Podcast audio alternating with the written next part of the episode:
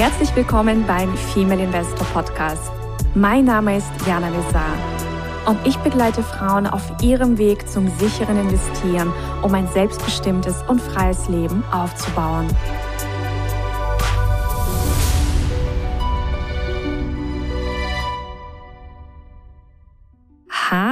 Liebe Investorinnen, ich begrüße euch ganz, ganz herzlich mit einer neuen Folge und heute ist es wieder einmal eine Aktienmelange to go und deswegen begrüße ich auch die wundervolle Susanna bei mir. Hallo Susanna. Hallo ihr Lieben, hallo liebe Jana.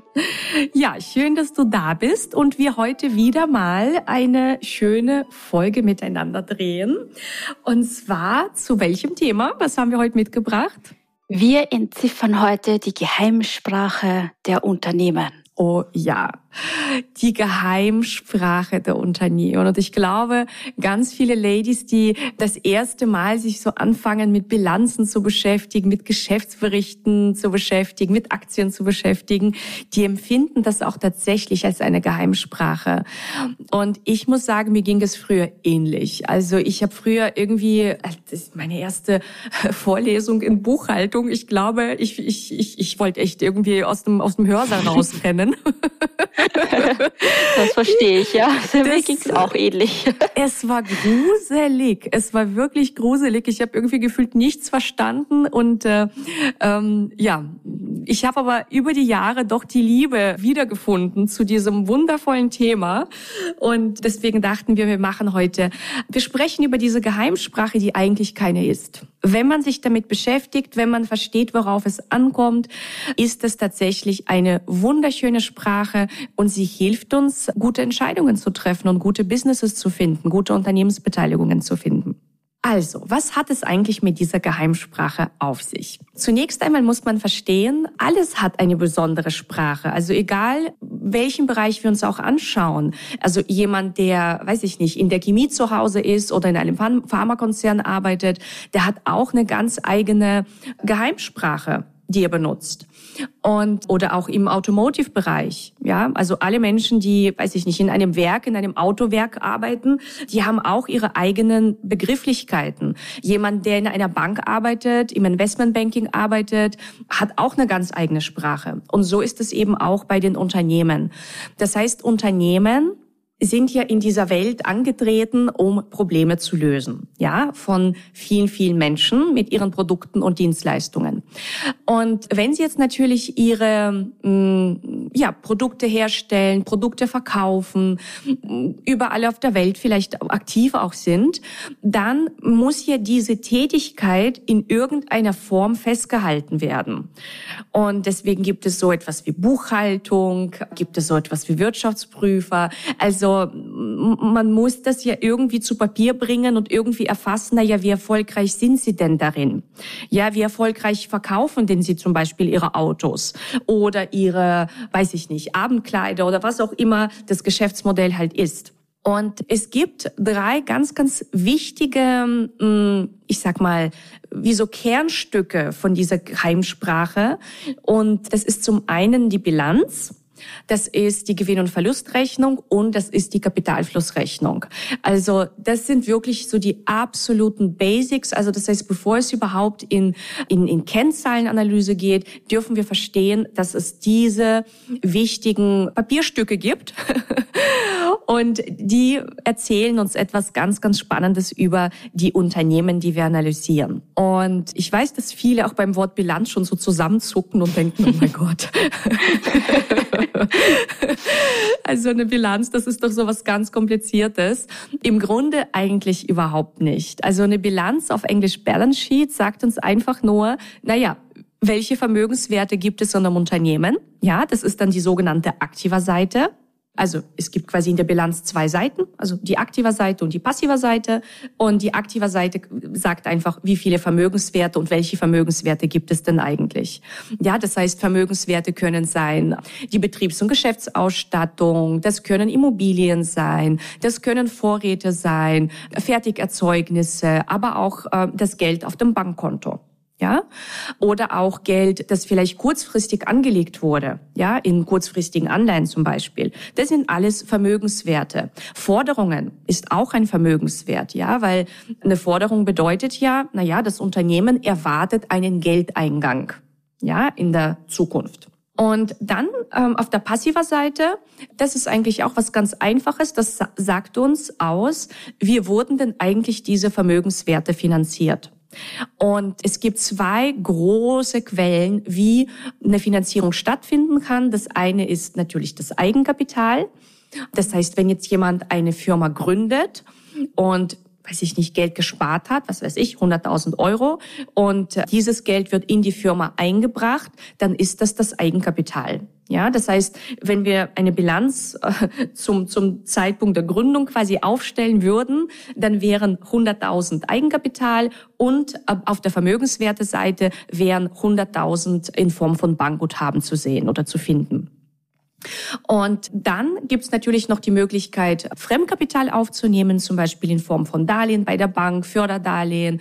Also wir haben noch über Anleihen gesprochen, also natürlich bei einer Gründung sind Anleihen noch, das ist jetzt noch nicht das richtige Instrument. Das wird meist von den großen multinationalen Konzernen verwendet. Aber ähm, es gibt so diese zwei großen Finanzierungsquellen, Eigenkapital und Fremdkapital. Und das ist das, was wir, wenn wir quasi ein Unternehmen analysieren, wir können wunderbar erkennen, okay, wie viel Eigenkapital zum Beispiel hat denn dieses Unternehmen? Wie, wie, wie groß oder wie hoch ist die Eigenkapitalquote? Ist das Unternehmen äh, stark verschuldet, ja oder nein? Also solche Informationen können wir mit Hilfe der Bilanz wunderbar rausfinden. Ja, und was vielleicht auch noch eine ganz spannende Finanzierungsquelle ist, ähm, die viele gar nicht auf dem Radar haben, das sind die sogenannten Verbindlichkeiten aus Lieferungen und Leistungen. Es gibt ja viele Unternehmen, die ja zum Beispiel Produkte einkaufen bei ihren Lieferanten, aber sehr, sehr lange Zahlungsziele haben. So, das heißt, die bekommen ihre Ware geliefert, können sie aber sofort schon verkaufen. also zum Beispiel beim Aldi oder bei Lidl ist das so. Also sie haben ja längere Zahlungsziele mit ihren Lieferanten und ja, das können aber sehr, sehr schnell ähm, im Grunde die Ware, die sie geliefert bekommen, zu Cash machen. Und das, ähm, man spricht dann quasi auch von einer Art, ja, so zinsloser Finanzierung, weil ja, die haben gute, hm, ich sag mal, Zahlungsziele, aber zahlen darauf keinen klassischen Zins. Meistens so, wie das bei einem Bankkredit der Fall wäre oder bei einer Anleihe der Fall wäre. Also das ist auch etwas, was wir in einer Bilanz ähm, erkennen können. Also Bilanz fassen wir kurz zusammen. Welche Vermögenswerte gibt es? Wie wurden sie finanziert? Und das Thema Eigenkapital ist auch ein ganz, ganz wichtiges. Also wir suchen ja auch tendenziell Unternehmen mit, mit hohen Eigenkapitalquoten. Das heißt, man spricht dann auch quasi von viel Substanz im Unternehmen. Eigenkapital ist auch, ja, macht das Unternehmen einfach grundsätzlich stabiler. Und sollte es auch mal Phasen geben, wo vielleicht ein Unternehmen Verluste schreibt, dann sind Unternehmen mit viel Eigenkapital einfach besser für sowas gerüstet, weil Verluste werden sozusagen durch das Eigenkapital auch aufgefangen. Ja, natürlich blöd wird es, wenn das Unternehmen ständig Verluste, Verluste, Verluste schreibt und irgendwann das ganze Eigenkapital aufgebraucht ist. Sprich, dann würde man sogar negatives Eigenkapital vorfinden. Ja, also bei solchen Warnzeichen darf man natürlich als Investorin hellhörig werden und aufpassen. Aber das, was wir suchen, sind Unternehmen, ich sag mal, mit Eigenkapitalquoten im Bereich um die 30 Prozent. Also damit meine ich Non-Financial Corporations. Banken sind natürlich ähm, anders finanziert, haben arbeiten mit viel, viel, viel, viel mehr Fremdkapital, haben somit auch weniger Eigenkapital. Aber ich sag mal, die meisten, die uns zuhören, sind ja eher Investorinnen für die Bankaktien sowieso nicht in Frage kommen, weil das nicht ihr Kompetenzkreis ist, aber einfach nur das so am Rande. Ja, also Bilanz, wichtiges, ja, ein ganz wichtiges Kernstück im, im, im Bereich der Unternehmensanalyse.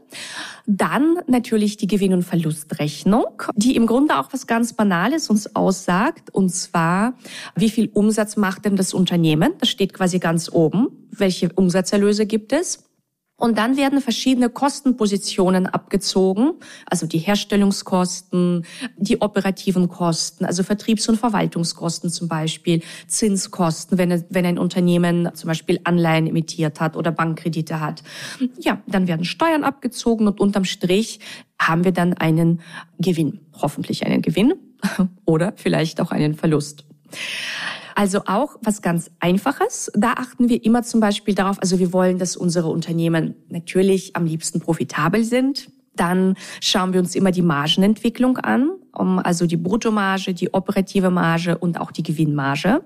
Vor allem jetzt in Phasen von hoher Inflation. Also da schauen wir ganz, ganz, ganz genau hin. Haben denn die Margen gelitten oder sind sie sogar gestiegen? Also wir haben gestern ein Unternehmen analysiert im Mentoring. Da sind die Margen sogar gestiegen. Also das ist auch immer ein Zeichen von, ja, ist ein positives Zeichen, deutet auf äh, Pricing Power hin, also Preissetzungsmacht, deutet darauf, äh, deutet auch darauf hin, dass äh, trotz Preiserhöhungen die Kunden kaufen. Ja, also das sind für uns immer ganz, ganz wichtige ja, Dinge, die wir uns anschauen. Und dann gibt es noch etwas Spannendes in der Unternehmensanalyse und das ist die sogenannte Kapitalflussrechnung oder auf Englisch Cashflow Statement. Und das ist etwas, was viele kläglich vernachlässigen oder gar nicht auf dem Radar Stimmt, haben, ja. dass es das gibt. und ich muss sagen, also ich kann mich nicht erinnern, dass wir in unserer Buchhaltungsvorlesung in der Uni, also dass ich da irgendwas von einem Cashflow-Statement gehört hätte. Ich kann mich nicht erinnern. Ich auch nicht, ehrlich also, gesagt. Ich kann also mich da nicht. Bilanz, ja, aber ja. Cashflow-Statement äh, hätte ich jetzt auch nicht in Erinnerung. Ja, und das ist was ganz Spannendes, denn ähm, es zeigt uns, wie viel Cash quasi, also echtes Cash, weil Gewinn und Cash sind zwei unterschiedliche Paar Schuhe. Wie viel echtes Cash ist quasi in das Unternehmen reingeflossen und wie viel ist rausgeflossen und was sind eigentlich die Quellen? Weil wenn du in der Bilanz auf, auf das Konto schauen würdest, ja, das Konto vom Unternehmen, das Unternehmenskonto, dann wüsstest du nicht, woher das Geld kommt. Ja, mhm. da kann, weiß ich nicht, eine Milliarde drauf liegen, aber du wüsstest nicht, kommt jetzt diese Milliarde, weil die gerade eine neue Anleihe gegeben haben und quasi das Geld ist mhm. aus der Aufnahme von Fremdkapital drauf, drauf geflossen oder die haben gerade einen sehr wichtigen Geschäftsbereich verkauft oder das Unternehmen brummt und die verkaufen gerade so viele Produkte und deswegen liegt das Geld drauf. Und das zu wissen und zu differenzieren ist ganz, ganz wichtig. Und da hilft uns eben dieses Cashflow-Statement. Und es gibt drei große, ja, ich sag mal, wie so Cashflow-Quellen. Also das eine ist der Cashflow aus der betrieblichen Tätigkeit oder aus der operativen Tätigkeit. Dann gibt es den Cashflow aus der Investitionstätigkeit. Das ist meist ein Minus, weil investieren bedeutet ja, Geld fließt vom Konto weg. Dann gibt es ähm, den Cashflow aus der Finanzierungstätigkeit. Dort würden wir zum Beispiel auch erkennen, wie viel hat denn das Unternehmen aufgewendet oder Geld in die Hand genommen für die Dividendenzahlungen. Und mhm. Dort würden wir auch erkennen, wenn ein Unternehmen zum Beispiel eine Kapitalerhöhung gemacht hat, ja, dann würde Geld reinfließen. Oder wenn ein Unternehmen einen Kredit aufgenommen hat, dann würden wir das auch dort erkennen. Oder auch wenn ein Unternehmen Tilgungen vornimmt. Ja, mhm. auch das, dann würde quasi Geld rausfließen und das, wir können also in diesem Cashflow Statement, ich liebe Cashflow Statements, das wunderbar alles erkennen. Also wie viel Geld fließt rein, wie fließt es raus, wie viel bleibt unterm Strich Cash übrig und ja, diese diese Kernstücke der Unternehmensanalyse, also die Bilanz, die Gewinn- und Verlustrechnung und auch die Kapitalflussrechnung, die sind auch wunderbar miteinander verwoben und verbunden. Ja, also sie haben eine Beziehung zueinander. Oh. ja. Genau. Also zum Beispiel ist es so, dass die Gewinn- und Verlustrechnung mit der Bilanz quasi verbunden ist, in, in, also und zwar über das Eigenkapital. Ja, das heißt, wenn ein Unternehmen viele Gewinne schreibt, Gewinne, Gewinne, Gewinne und alles, was quasi nicht an Dividende ausgeschüttet wurde, das wird wieder reingestellt ins Eigenkapital und dadurch wird quasi das Eigenkapital mehr. Ja, das nimmt zu.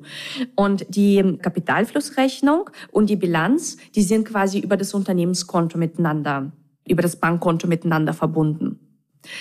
Genau, also sie haben eine, eine Beziehung. Ja, also das ist mal so als Einstieg, äh, was so diese, diese Kernstücke sind die, der Unternehmensanalyse, die Kernstatements sozusagen.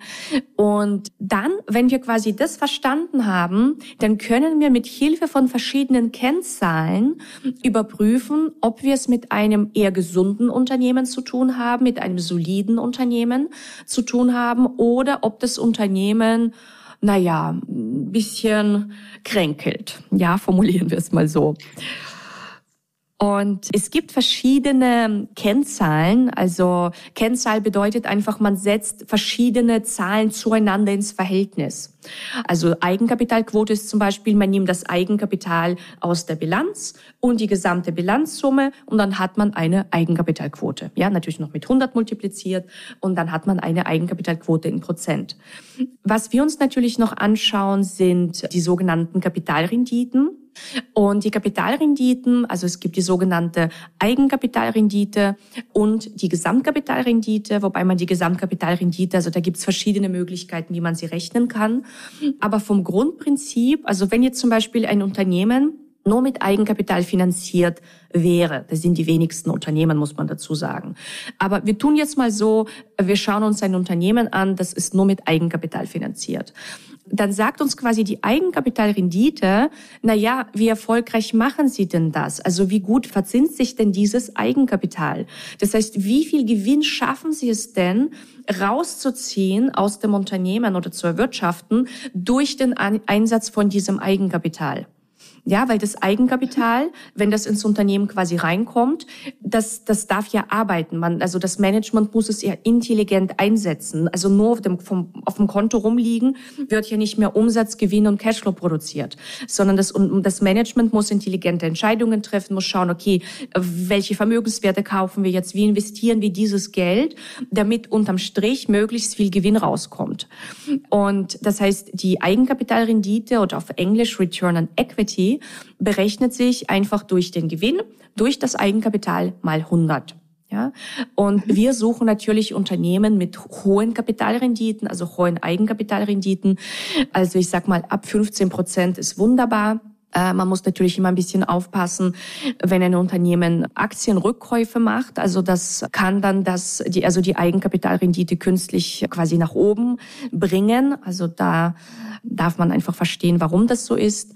Und wenn ein Unternehmen Fremdkapital einsetzt, also die meisten Unternehmen sind ja finanziert mit, mit so einer Mischform aus Fremd- und Eigenkapital, dann ja, fließen natürlich auch, also auch die Fremdmittel in diese Berechnung mit ein.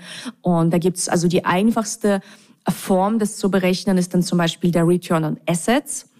Und da nimmt man auch zum Beispiel den Gewinn und teilt es durch die gesamte Bilanzsumme. Aber es gibt auch viele andere wie Return on Invested Capital, Return on Capital Employed. Also nur, dass ihr das mal gehört habt. Also es gibt verschiedene Möglichkeiten, das noch weiter zu rechnen und zu verfeinern. Aber die Quintessenz ist, Kapital ist nie umsonst Unternehmen zahlen einen bestimmten Betrag, äh, also an Kapitalkosten. Und wir suchen Geschäftsmodelle, wir suchen Unternehmen, die in der Lage sind, ihre Kapitalkosten zu erwirtschaften. Ja, das heißt, eine ganz klassische Definition von einem Qualitätsunternehmen ist also ein Unternehmen, das es schafft, die eigenen Kapitalkosten zu verdienen und am besten auch noch natürlich eine gesunde Bilanz hat, sprich, ja, natürlich nicht so viel Fremdkapital einsetzt. Und jetzt ist natürlich auch eine ganz spannende Phase, in der wir angekommen sind. Die Zentralbanken fangen an, die Zinsen zu erhöhen. Wir sehen auch, dass die Anleiherenditen deutlich, deutlich, deutlich angestiegen sind seit Jahresbeginn. Und es wird jetzt für viele Unternehmen ja, das denke ich doch an der einen oder anderen Stelle herausfordernd werden, ihre Verbindlichkeiten zu refinanzieren. Ja, weil es gibt viele Unternehmen, die doch eine sehr hohe Verschuldung haben und wenn das dann irgendwann zur Refinanzierung alles ansteht, ja, dann viel Spaß. Ja, und ich hätte noch eine Frage vielleicht, die die Zuschauerinnen, äh, Zuhörerinnen interessiert. Äh, wo wo finde ich denn diese ganzen Daten? Also muss ich da muss ich da anrufen und bekomme ich das oder wo, wo kann ich denn diese ganzen Sachen herausfinden? Da gibt es ja auch einige Möglichkeiten. Ja, das ist eine sehr, sehr gute Frage. Also äh, wir arbeiten ja mit der Plattform Guru Focus und beziehen quasi dort unsere ganzen Zahlen. Aber jedes Unternehmen, das an der Börse notiert ist, hat natürlich auch eine Investor Relations Abteilung. Das heißt, wenn ihr googelt, was weiß ich, Bayersdorf äh, Investor Relations, Apple Investor Relations, dann kommt ihr direkt auf diese Website, also eine Art Unterseite, na, so wie man das auch kennt von den Unternehmen, die so Karriereunterseiten haben, gibt es auch für uns Investorinnen solche Investor Relations Seiten. Und dort finden wir Zugänge zu den PDFs, also von den Geschäftsberichten, Quartalsberichten. Teilweise stellen uns auch Unternehmen äh, sogenannte Zehnjahresübersichten zur Verfügung zu verschiedenen, also Kennzahlen. Und also US-amerikanische Unternehmen haben auch äh, schöne Excel-Tabellen, wo sie auch viele, viele Daten zur Verfügung stellen. Ja, das heißt, das ist so der klassische Weg. Aber wir finden es einfach schöner, mit, ja, mit einem Anbieter zu arbeiten wie Guru Focus, weil wir haben dort einfach auf einen Blick die ganzen Zahlen rein, also 30 Jahre zurück, können wir Zahlen ähm, Einblick nehmen. Und das ist einfach ein wahnsinniger Turbo. Also es, es erleichtert uns einfach das Leben und erspart uns wahnsinnig viel Zeit in der Unternehmensanalyse, weil wir wissen einfach ganz genau, okay, wenn wir schauen das, das, das und das uns an, wo finden wir das? Wie beurteilen wir auch bestimmte Trends? Und das, also ich empfehle auch eigentlich jedem, wer, wer sich dann wirklich, ja, als, also wirklich ernsthaft mit den Unternehmensanalysen beschäftigen möchte und in Aktien investieren will, dass man mit irgendeiner Art Plattform einfach zusammenarbeitet. Ich meine, klar, es gibt auch kostenfreie Varianten, wie jetzt Yahoo Finance, ähm, aber die geben halt trotzdem nie so viele Daten und auch nicht für so lange Zeiträume. Und wir schauen ja bei unseren Analysen immer über, ich sag mal, mindestens zehn Jahre. Also wir wollen wirklich über einen Wirtschaftszyklus hinweg verstehen, wie, wie haben sich die Zahlen entwickelt. Na, weil viele machen ja auch den Fehler, dass sie so zu kurzfristig gehen und weiß nicht, sich von einem schönen Quartal blenden lassen oder von einem schlechten Quartal abschrecken lassen. Und mhm. ähm, ich beurteile so etwas erstmal komplett neutral, weil ich möchte das Big Picture vom Unternehmen. Und dann, wenn ich das Big Picture habe, dann kann ich die Quartale beurteilen, die gerade so, was da gerade passiert und ob das schlimm ist oder nicht schlimm ist. Ja, genau. Aber auf jeden Fall, wir arbeiten mit Guru Focus und Zahlen gibt es auf jeden Fall auch auf vielen, vielen anderen Portalen im Internet. Ja, also das kann ich nur bestätigen. Guru Focus erleichtert das Leben einer Investorin um das Hundertfache, weil man ja. eben alles auf einen Blick hat. Und der Dr. Charlie Tian ist ja auch ein ganz, ganz lieber, also der Gründer von Guru Focus. Du hast ihn ja auch schon interviewt. Ja. Ähm, und äh, ja, kann ich nur jeder empfehlen. Und für die Teilnehmerinnen haben wir ja auch von ihm einen, ja, einen sehr großzügigen Rabatt bekommen. Also das ja. ist auch nicht üblich in der Branche eigentlich. Das stimmt. Ähm, ja, also eine wundervolle Plattform. Ja, also da bin ich auch ganz stolz, dass wir auch den tollen Rabattcode haben, weil das ist also wirklich, wirklich sehr, sehr großzügig gewesen von ihm. Ja. Also weil er einfach das unterstützen möchte, dass noch mehr Frauen investieren. Ja, er ist so lieb. Ja. Ansonsten, was schauen wir uns noch an oder was deutet eigentlich noch auf ein Qualitätsunternehmen hin? Eine Sache gibt es da noch und zwar äh, unter anderem auch eine äh, gute Dividendenhistorie. Ja, es gibt diesen Begriff äh, von den sogenannten Dividendenaristokraten. Ich weiß nicht, ob das die eine oder andere schon mal gehört hat, aber Dividendenaristokraten sind Unternehmen, die seit mindestens 25 Jahren jedes Jahr ihre Dividende erhöht haben. Also, und ich sag mal, wenn du jedes Jahr deine Dividende erhöhen kannst, also die Wahrscheinlichkeit, dass sich dahinter ein vernünftiges Unternehmen verbirgt, ist höher, als wenn ein Unternehmen mal Dividende zahlt, mal wieder aussetzt, mal erhöht, mal wieder senkt. Ja, also so eine stabile, gute Dividendenhistorie ist meist tatsächlich auch zumindest ein Hinweis, dass es ein gutes Unternehmen sein kann. Ja, also Dividendenaristokraten könnt ihr mal ähm, euch anschauen anschauen. Also ein Beispiel ist zum Beispiel Procter Gamble. Also Procter Gamble hat seit 66 Jahren jedes Jahr ihre Dividende erhöht. Boah, krass, ja. Ja.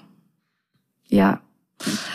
Und wenn wir über das Thema Dividende sprechen, dürfen vielleicht auch noch einige Begrifflichkeiten klären. Und zwar gibt es im Zusammenhang mit Dividenden eine Kennzahl, die ihr unbedingt kennen oder checken solltet. Und zwar die sogenannte Dividendenrendite. Die Dividendenrendite berechnet sich einfach aus der jährlichen Dividende, ja, was weiß ich, fünf Dollar oder drei Dollar, je nachdem, was das Unternehmen halt zahlt. Und ähm, dann wird diese jährliche Dividende durch den Aktienkurs äh, geteilt und mal 100 gerechnet. Und wir kommen jetzt natürlich von, von Jahren von extrem niedrigen Zinsen oder Negativzinsen. Und da war für viele natürlich auch die gute Dividende oder Unternehmen mit hohen Dividendenrenditen, ja, so eine Art Zinsersatz. Und mhm. äh, man kann auch in verschiedenen Screenern zum Beispiel auch suchen oder sich anzeigen lassen, zeigt mir Unternehmen mit einer hohen Dividendenrendite. Was ist eine hohe Dividendenrendite? Naja, also ich sag mal, hm, 8 Prozent wäre natürlich mega. Das sind natürlich die wenigsten, die das haben. Aber ich sag mal drei, vier Prozent, das ist schon mal nicht so schlecht. Also auch in Zeiten, wer jetzt zum Beispiel darauf aus ist, gute Aktien zu finden, die ihre Dividenden erhöhen, Jahr für Jahr, so, so Dividendenaristokraten, da darf man auch in solchen Phasen wie jetzt, wir sind ja offiziell jetzt in einer Bärenmarktphase angekommen. Was ist ein Bärenmarkt? Bärenmarkt bedeutet, dass, ja, zum Beispiel ein Index wie der S&P 500 von seinen Hochs 20 äh, Prozent nachgegeben hat. Und in solchen Phasen, ja, darf man dann einfach gute Unternehmen zukaufen, weil dann sozusagen die Dividendenrendite, also dann, dann seid ihr in der Lage, Unternehmen mit hohen Dividendenrenditen euch ins Portfolio zu legen. Ja, wer darauf Wert legt. Und wenn wir über Dividenden sprechen, dann ergänze ich auch immer ganz gerne, also natürlich, also nur die Höhe der Dividendenrendite ist jetzt nicht ausreichend, um das zu beurteilen. Natürlich dürfen wir trotzdem verstehen, was ist das für ein Geschäftsmodell, ein paar andere äh, Parameter auch checken, Kennzahlen checken und so weiter, Management checken und auch schauen, ob denn das Unternehmen nachhaltig diese Dividende bezahlt. Und äh, damit ist äh, vor allem gemeint, ob aus dem Free Cashflow heraus die Dividende finanziert werden kann. Weil Unternehmen, äh, die einen negativen Free Cashflow haben und trotzdem Dividende ausschütten, naja, dann darf man sich fragen, woher kommt das Geld? Und das ist dann eben fremdfinanziert. Ja, das erkennen wir eben auch in unseren Unternehmensanalysen. Ähm, also da einfach auch drauf zu achten. Man muss sagen, die meisten Dividendenaristokraten, ja, haben damit, also sind, sind auch meist Quality Companies, sind auch Companies, die einen positiven Free Cashflow haben und auch einen steigenden Free Cashflow haben, also die ja auch aus dem Free Cashflow heraus das bezahlen können. Aber das ist auf jeden Fall etwas, was ich immer ganz gerne ergänze, wenn es um das Thema Dividende geht. Und ja, was schaust du dir noch so an? Ach ja, also ich, wir haben ja bei dir Mentoring so eine wundervolle Checkliste bekommen. Und äh, wenn ich eine Aktie analysiere, dann äh, schaue ich einmal eben so die, die ersten wichtigsten Kennzahlen, äh, die du schon genannt hast, die Margen, Verschuldung, Eigenkapitalquote etc.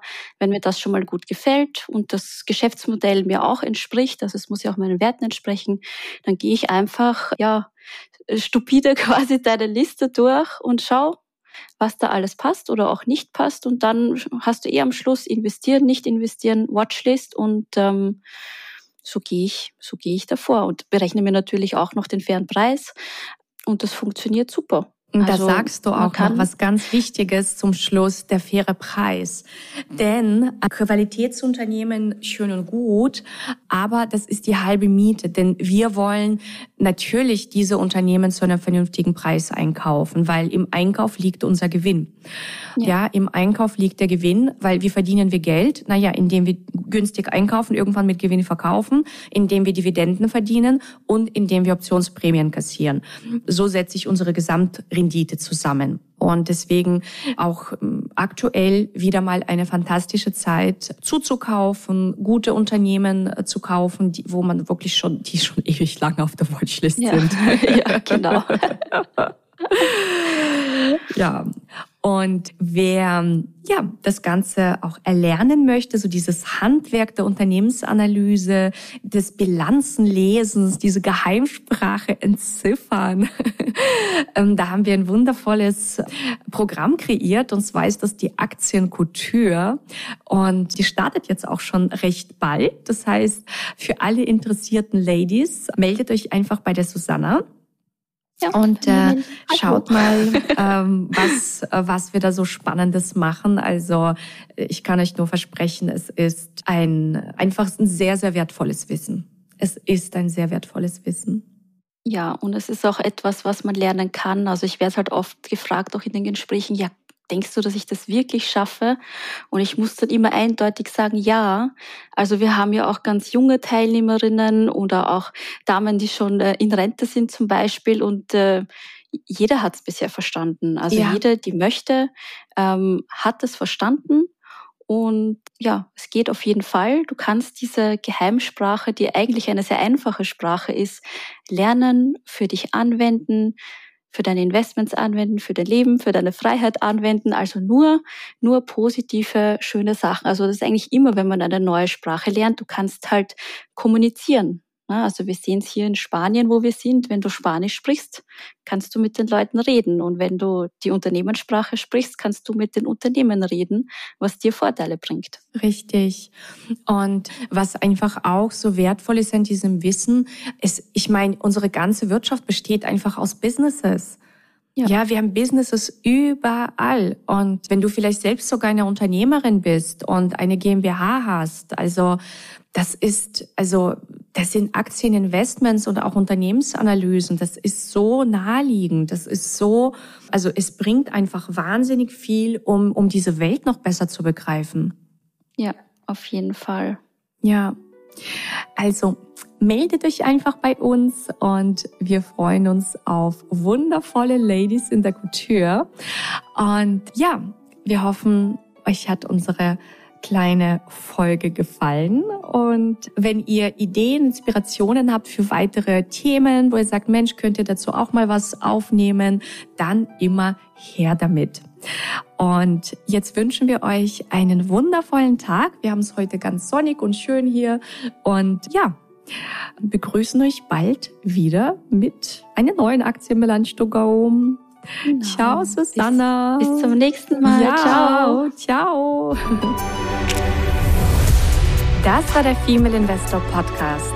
Für mehr Inspirationen, wie du mit Leichtigkeit zur Investorin wirst, schau gerne auf meine Website www.female-investor.com. Bis zum nächsten Mal, deine Jana.